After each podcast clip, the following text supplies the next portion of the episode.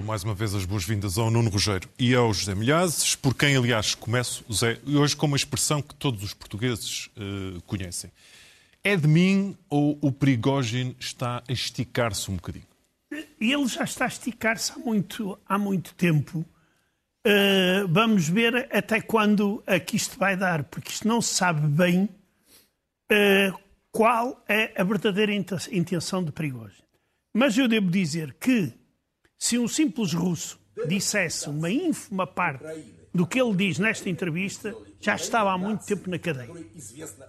Ele, por exemplo, diz o seguinte: Operação Militar Especial foi feita em nome da desnazificação, mas fizemos da Ucrânia uma, uma nação conhecida em todo o mundo, legitimamos a Ucrânia.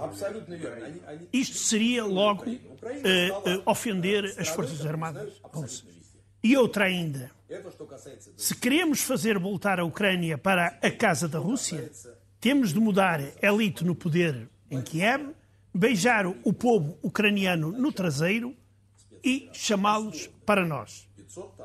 E que fizemos no lugar disso? Entramos de forma descarada, de chancas, em todo o território à procura de nazis. Enquanto procurávamos nazis, transformamos em mortadela todos os possíveis. Chegamos aqui e depois, como se diz em russo, borramos-nos e recuamos. Quer dizer, isto aqui seria suficiente para o homem apanhar no mínimo cinco anos de prisão. E há outra coisa que é muito interessante em relação àquilo que disse Medvedev, em que o Prigogine diz: epá, não pensem em empregar armas nucleares.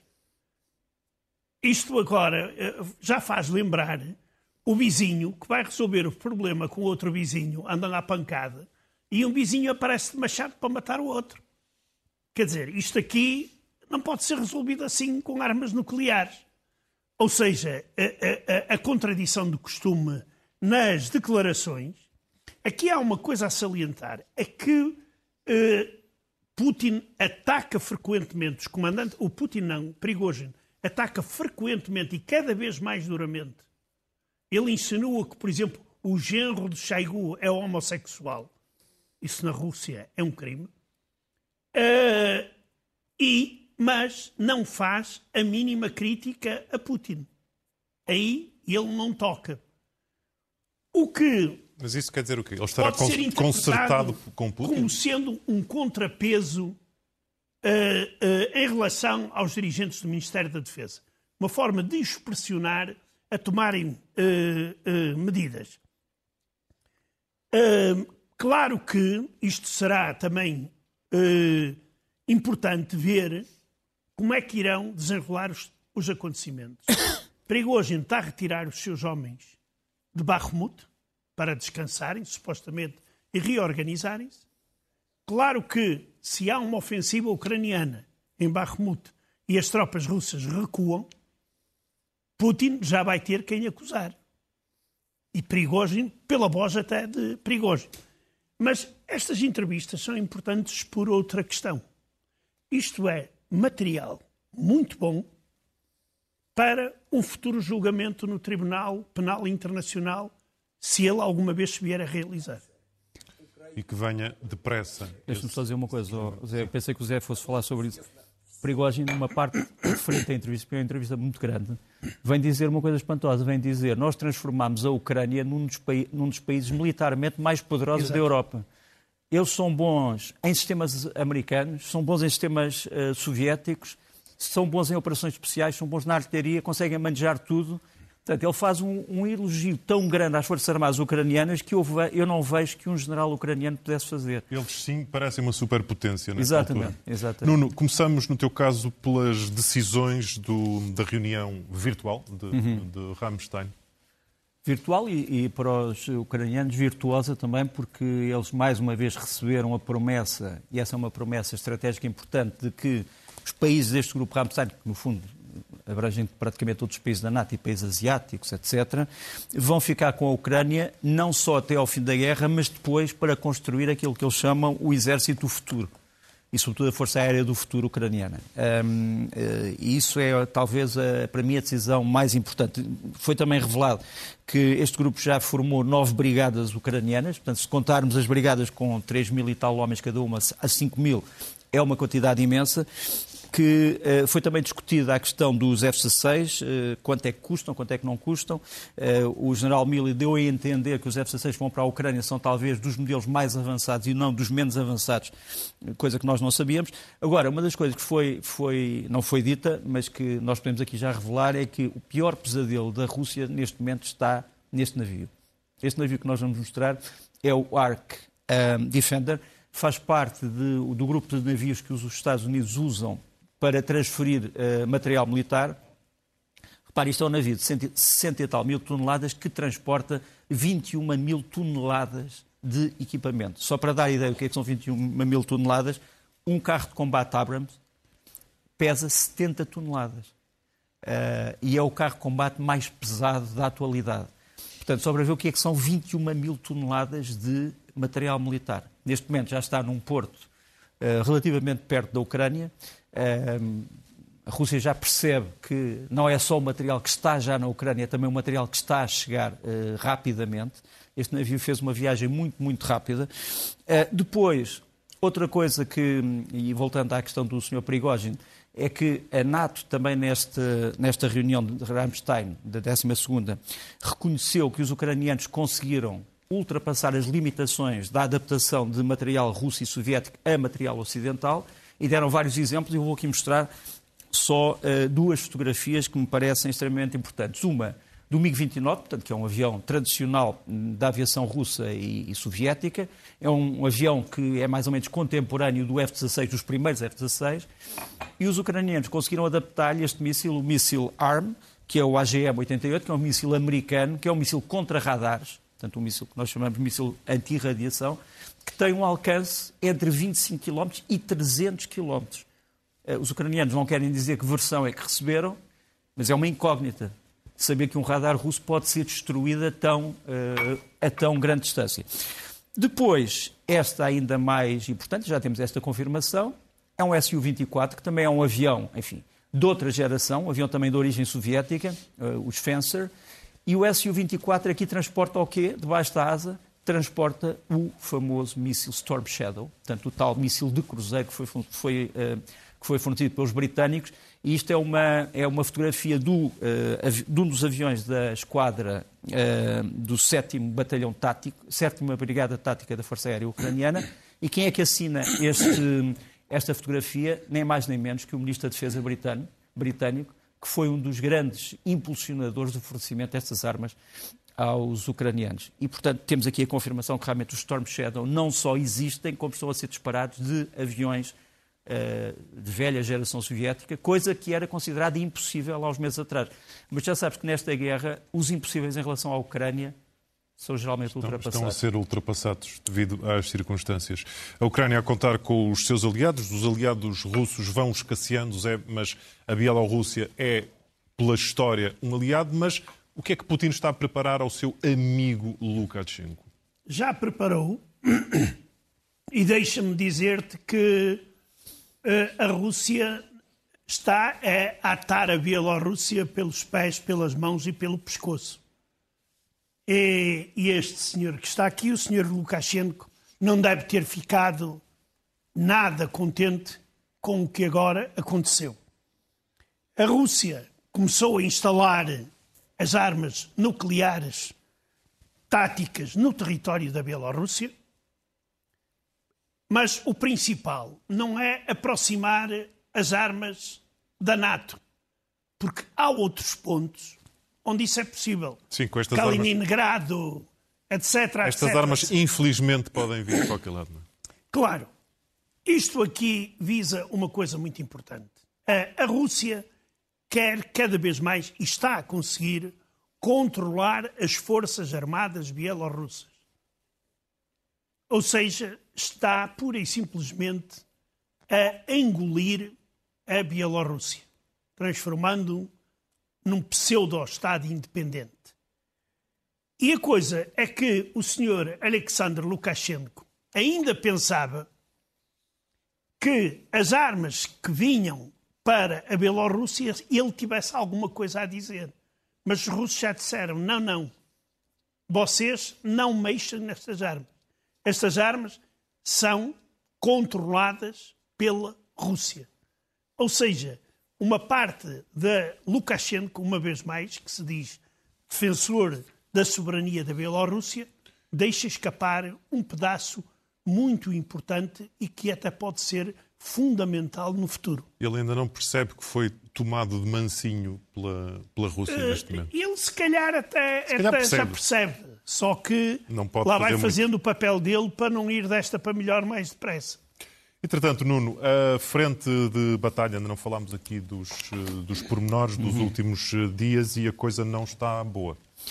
Não, cada vez temos mais desastres, cada vez temos mais mistérios, mas em relação a isto que, que o Zé Milhares acabou de dizer, é preciso não nos esquecermos que a Rússia também está a dizer que quer ficar com o controle das armas nucleares por uma razão muito simples. É que a Rússia não quer aparecer como violadora flagrante do chamado Tratado de Não Proliferação Nuclear. O Tratado de Não Proliferação Nuclear, entre outras coisas, impede que os, os possuidores uh, de armas nucleares as transfiram para novas potências. Portanto, a Rússia também não quer tão claramente violar o direito mas, internacional. Mas viola porque transferiu. Já, mas, mas transferiu, mas agora diz que estão sob Sim, seu controle. Claro. Pronto, e portanto não é, digamos que é uma violação ambígua.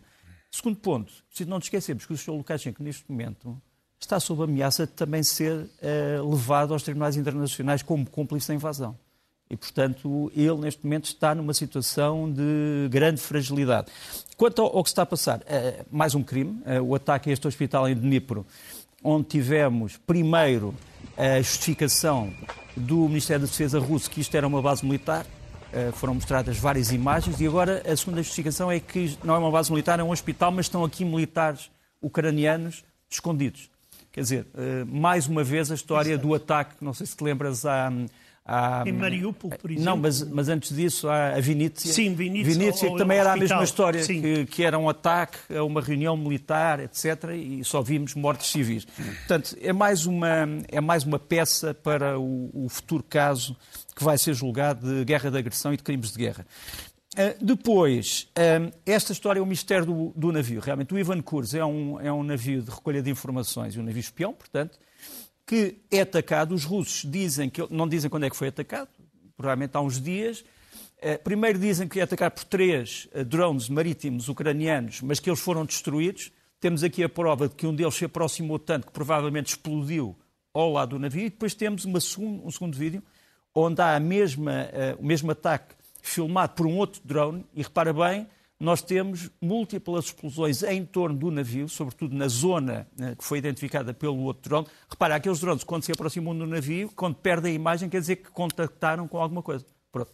Portanto, aqui temos mais, não sei se estás a ver ali, atrás, eh, ali no, são imagens más, mas vê-se realmente a, a, explosão atrás.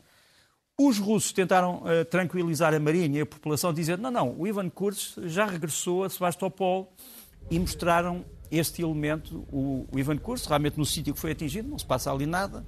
Só que há um problema, é que um dos passageiros deste navio que filmou isto diz que isto não foi filmado Agora. nos últimos dias. Pronto. E a última imagem é a imagem de um satélite. É uma imagem má, é uma imagem da assinatura térmica, digamos assim, do navio, em que realmente se vê tudo a verde normal e depois uma anomalia técnica, precisa, uh, anomalia térmica, precisamente no sítio onde ele foi atingido. Nós sabemos que, neste momento, o navio Ivan Kurs está a ser transportado para uma base naval russa do Mar Negro, em território russo, portanto, não na Crimeia, e sabemos qual é o navio que o está a transportar, uh, e sabemos que este navio tem realmente grandes estragos. Portanto, aquilo que também desmantelou esta versão foi o seguinte: é que na primeira versão a Rússia disse que este navio estava a cerca de 300 km de distância da Crimeia. Portanto, como é que um navio que estava a 300 km de distância na Crimeia eh, ontem à noite estava já na Crimeia hoje de manhã a entrar dentro da Crimeia? Não faz, não faz sentido nenhum. Este navio anda a cerca de 20 nós. Portanto, estamos a falar de 30 e poucos quilómetros. Uh, portanto, a, a sucessão de mentiras vai-se desmontando a pouco e pouco. Portanto, a próxima coisa é realmente a Rússia mostrar um novo Ivan Kors para nós dizermos uh, outra coisa.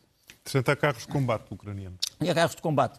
Temos falado aqui muito da tal uh, linha Maginot que, uh, que, a Rússia terá construído para impedir a tal contra-ofensiva, mito, que hoje é um mito, contra-ofensiva é uma contra-ofensiva mítica. Uh, ah, mas antes disso, os ataques dos drones marítimos também motivaram isto, que foi, mais uma vez, a cobertura da ponte Kersh com fumos de camuflagem, Portanto, no fundo, há o medo de que a ponte seja atacada verdadeiramente ou pelos tais drones ou por outro tipo de armas. Em relação àquilo que estavas a dizer, eh, e para me calar sobre a situação operacional, tens realmente estas imagens de um dos novos carros de combate ocidentais fornecidos à Ucrânia a mostrar como é que se passa por cima dos dentes de dragão. Eh, é evidente que aqui não mostra como é que passa pelas fossas anticarro, mas pelo menos mostra o que é que pode acontecer ao dragão e aos seus dentes. Zé, voltamos a falar de algo que tu gostas imenso, que é a credibilidade das sondagens que vão sendo feitas na, na Rússia. Não é? Bem, ah, pensei que fosse Portugal. não, uh, quer dizer, a sondagem que, uh, que o Kremlin aceitou publicar hoje dá a popularidade de 80% a Vladimir Putin. Só? Só, quer dizer, mas ainda pode. Isto pode chegar aos 5%. Ainda com, estamos. Com a, jeitinho. Exato, com um bocadinho de jeito. Mas nos países vizinhos, nos países do antigo espaço soviético, a popularidade dele está a descer e muito. Que é uma coisa uh, muito interessante. Segundo uma sondagem da Gallup, que é uma organização independente, a popularidade do ditador russo na Ucrânia aproxima-se dos 0%. Estamos ali a ver a primeira seta. Nos países que fazem parte da NATO, o número situa-se entre 3% na Lituânia e 8% na Estónia e na Letónia. Uh, por falar nisso, nos países do Báltico, nomeadamente na Estónia, o número de russos desceu bastante porque as pessoas decidiram cortar relações com a Rússia e dizerem que são estónios. A popularidade no Cazaquistão desceu de 55% para 30%. E agora há aqui mais coisas, algumas coisas mais importantes, que é o presidente do Cazaquistão veio dizer que nós não queremos aderir à União de Estados Rússia e Bielorrússia. E aqui ele falou com muita firmeza, o Sr. Tokayev, por uma razão. Aquele aqui tem o apoio dos Estados Unidos, da União Europeia e da China. Ou seja, a Rússia ali passa a não jogar. Outra coisa importante, que é que Pequim renunciou à construção do segundo gaseoduto Força da Sibéria, que ligaria a Rússia à China e optou pela construção do gaseoduto entre o Turcomenistão e a China. Isto, em Moscovo, provocou irritação e nervosismo. Eh, por outro lado, e isto é mais um, um aliado muito importante para a Rússia, o chamado Ministério dos Negócios Estrangeiros russo agradeceu ao presidente da Somália por ter aceito o convite para a cimeira Rússia-África a realizar-se em breve. É uma presença significativa, sem dúvida. Sobretudo porque a Somália recebe muitos cereais da Ucrânia. Pois, é, o país, é o país que recebe mais cereais da Ucrânia. Deixa-me só dizer em relação a isto que o Zé Milhaz disse, só durante uns segundos, só para dizer. Narra... Agora falamos muito na narrativa. A narrativa russa, ou seja, aquilo que não corresponde à realidade, neste momento é a Rússia e a China são cada vez mais amigos. São cada vez mais amigos. As palavras são enormes. Mas o que nós vemos no facto e na parte da realidade é o contrário. É um jogo chinês de que já falamos aqui. E porquê é que vamos ainda falar da incursão de Belgorod? Esta semana vimos até uma conferência de imprensa é improvisada dos tais, do tal grupo paramilitar. Há, um, há, alguns elementos de farsa no meio disto tudo. Quer dizer, é uma incursão que parece mais uma excursão uh, de, de um grupo militar de escuteiros que entra numa autoestrada, prossegue, ninguém se lhes opõe. Há até vídeos um bocado caricatos de forças russas a esconderem-se dentro de, de, de, casas civis que, entanto, tinham sido evacuadas.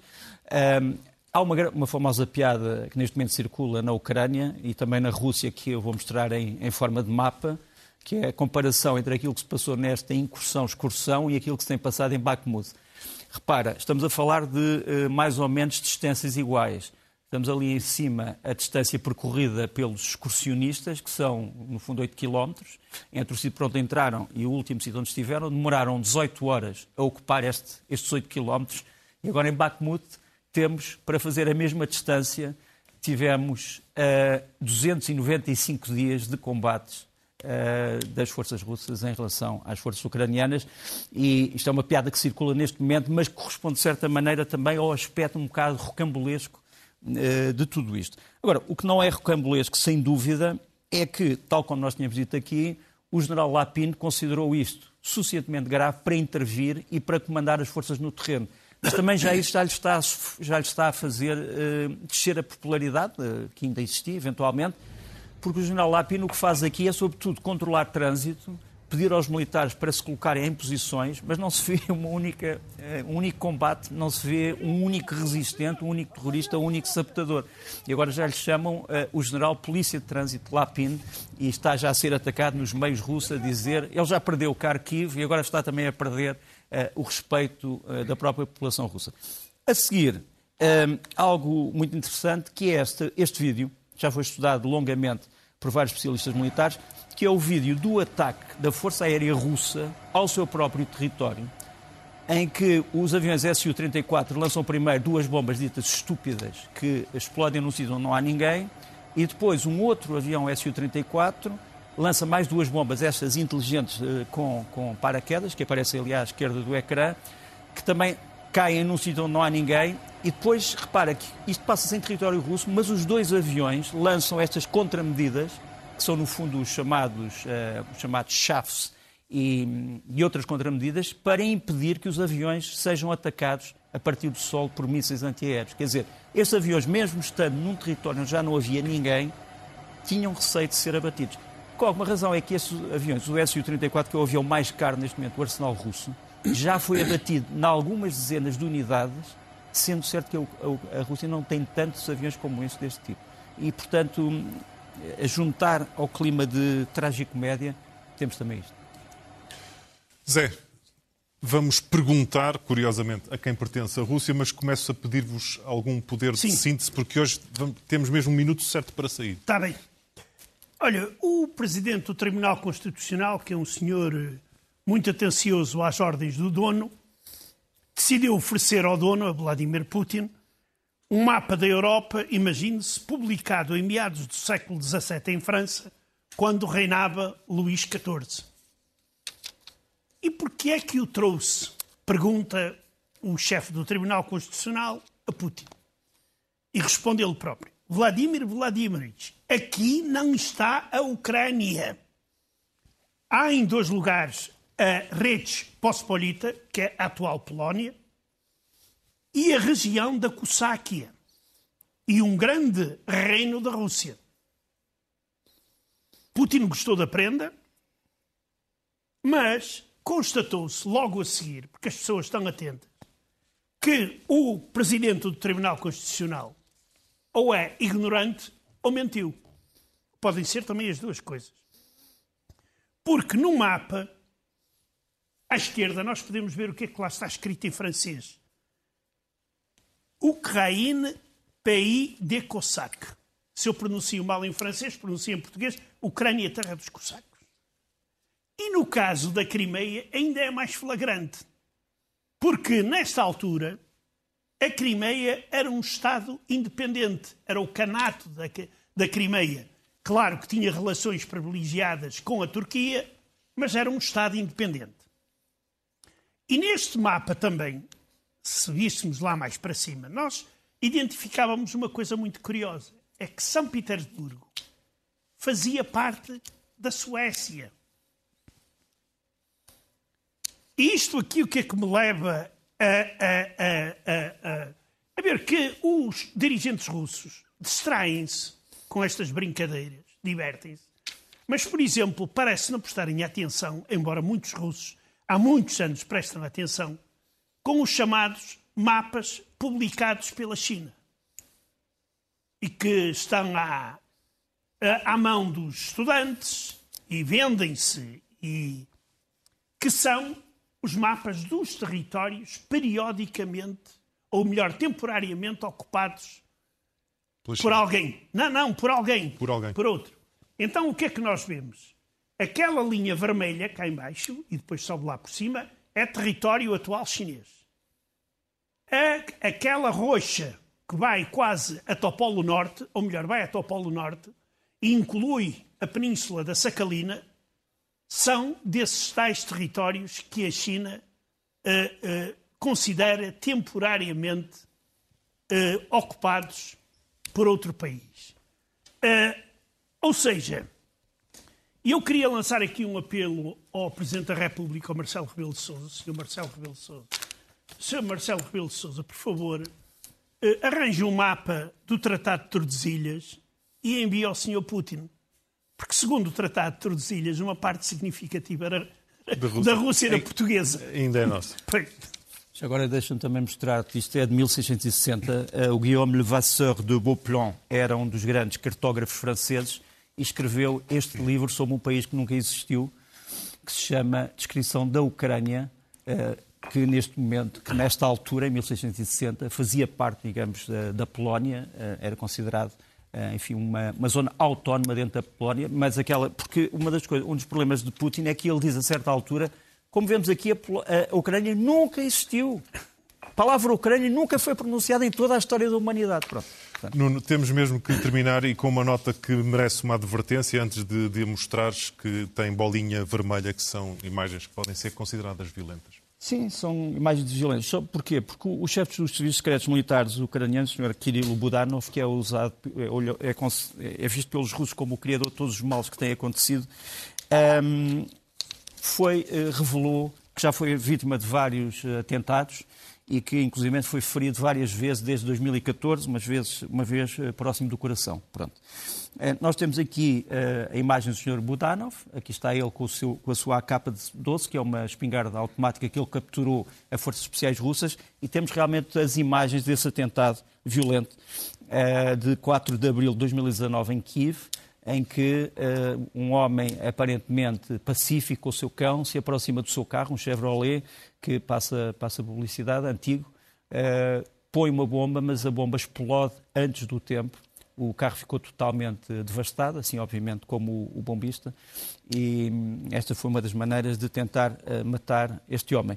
O outro homem que foi morto antes do tempo é o chefe de Estado-Maior-General das Forças Armadas ucranianos, que já foi declarado morto várias vezes desde o princípio do ano, que agora era declarado como estando incapacitado desde maio, o general Zaluzny, eh, mas que incapacitado, eh, dizem que ele foi alvo de uma, de uma operação ao cérebro, mas foi entrevistado uh, ontem e anteontem por este homem, pelo Anatoly Stirlitz, que é um militar das Forças Armadas, e aqui aparece, aqui aparece o tal chefe de Estado-Maior-General das Forças Armadas ucraniano, que terá morrido, mas que parece aqui em boa saúde. Pois temos está. mesmo que ficar por aqui. Nuno e Zé, eh, voltamos a ver-nos na próxima semana. Bom fim de semana. Da parte.